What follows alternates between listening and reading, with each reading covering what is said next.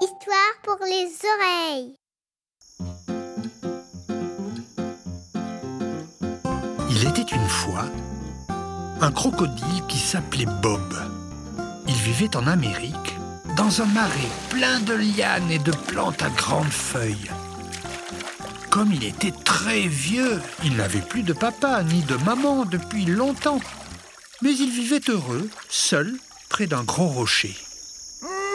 Depuis quelques jours, le crocodile pleurait, il pleurait, il pleurait tellement qu'il n'arrivait plus à manger. Les autres animaux vinrent lui demander pourquoi il était si triste. Pourquoi pleures-tu? demanda Freddy, le copain crapaud qui chante toute la nuit toujours la même chanson.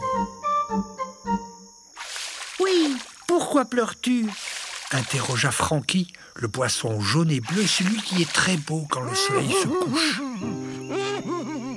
Je me sens très seul, je n'ai pas d'amis.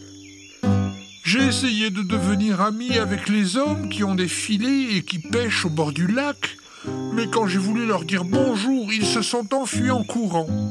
Ils avaient peur que je les mange. Mais ils sont revenus avec des fusils pour me tuer. Alors, je suis obligé de me cacher. Je suis tout seul.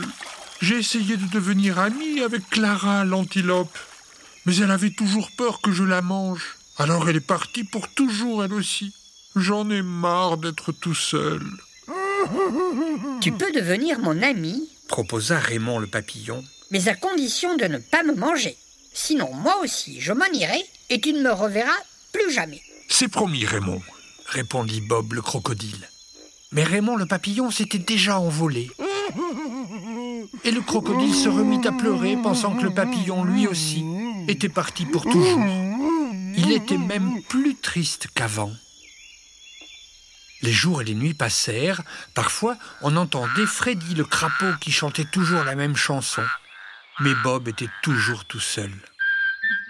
Et un jour, un bruissement se fit entendre, venant du fond des marais, comme un souffle puissant qui gonflait de plus en plus.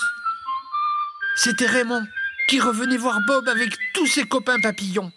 Ils s'installèrent tous dans les feuillages autour du lac où habitait Bob, le crocodile.